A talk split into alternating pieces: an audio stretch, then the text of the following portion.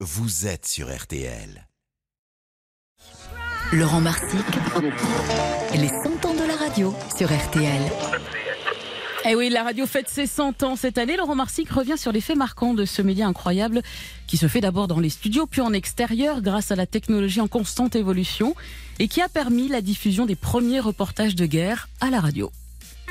Dans les années 60, un nouveau magnétophone fait fureur dans les rédactions des radios. On l'appelle la Rolls du reporter, le rendant surtout indépendant, plus besoin d'alimentation extérieure. Il fonctionne sur pile, avec des bandes qu'il faut changer régulièrement. Il pèse près de 10 kilos, mais grâce à lui, les reporters vont pouvoir se déployer sur tous les terrains d'opération dans le monde. Son nom, le Nagra. C'est encore avec lui que sont fabriqués tous les reportages que vous entendez aujourd'hui à la radio. Pour nos anciens, c'est une révolution. En 1969, c'est grâce à lui qu'un grand reporter d'RTL va transmettre le plus saisissant des reportages de guerre. Lui, c'est Jacques Danois, il est belge, et en cette année 1969, il est l'envoyé spécial de la station en pleine guerre du Vietnam.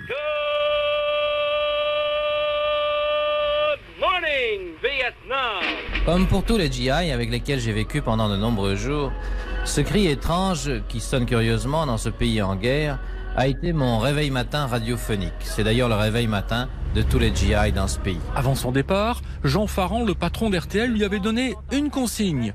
Je veux que vous racontiez surtout ne me ramenez pas de bruit, sous-entendu du son d'ambiance. Or, ce jour de 1969, Jacques Danois s'embarque avec les Américains dans un avion équipé de mitrailleuses. C'est un simple Dakota, mais armé d'une façon terrifiante. En effet, il porte le nom de Dragon Ship, c'est-à-dire l'avion dragon. Et cela parce que la paroi de la coque est percée et deux mitrailleuses aux huit canons, chaque mitrailleuse ayant huit canons, sortent et font penser à ces dragons qui crachent du feu. En plus de l'équipage américain qui ne parle pas français, à côté de moi, un aviateur vietnamien. Et ce qui ne devait être qu'un vol sans danger va se transformer en cauchemar. Et voilà, c'est la mitrailleuse que vous venez d'entendre. Je peux voir des balles traçantes qui montent du sol et qui se dirigent vers nous. Pour conjurer la peur, Jacques Danois saisit alors son agra, le coince entre ses jambes et raconte ce qu'il voit. Ce sont les Viettes qui essayent de nous atteindre. L'avion se penche fortement sur sa gauche, du côté où se trouvent les mitrailleuses. Cette fois-ci, ça y est, ils nous ont touchés. Ça sent l'essence. On jette des caisses de munitions par la porte du fond. L'affolement est complet, on me donne ainsi à tout le monde un parachute. Qu'est-ce qui se passe? Pourquoi y a-t-il cet affolement dans l'avion? L'avion a été touché alors qu'il perd la vitesse. Mais on, on, a poussé toutes les caisses de munitions à l'extérieur. Oui, parce que c'est trop lourd. Si on laisse toutes ces caisses de munitions, on ne pourra pas atterrir. Mais il y a un Américain qui a crié We go to death, nous allons à la mort. Oh. On a eu très chaud, non? On a eu très chaud, oui. Enfin, l'avion parvient à se poser.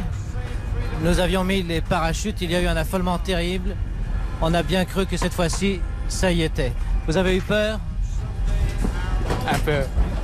Un peu ou beaucoup? Un peu. Vous croyez que c'était fini? Oui. Au moment d'envoyer son reportage à RTL, Jacques Danois ajouta un petit mot glissé à l'intention du patron d'RTL. Excusez-moi pour le bruit. Histoire incroyable racontée par Laurent Marsic sur RTL et les 100 ans de la radio à retrouver sur l'application RTL.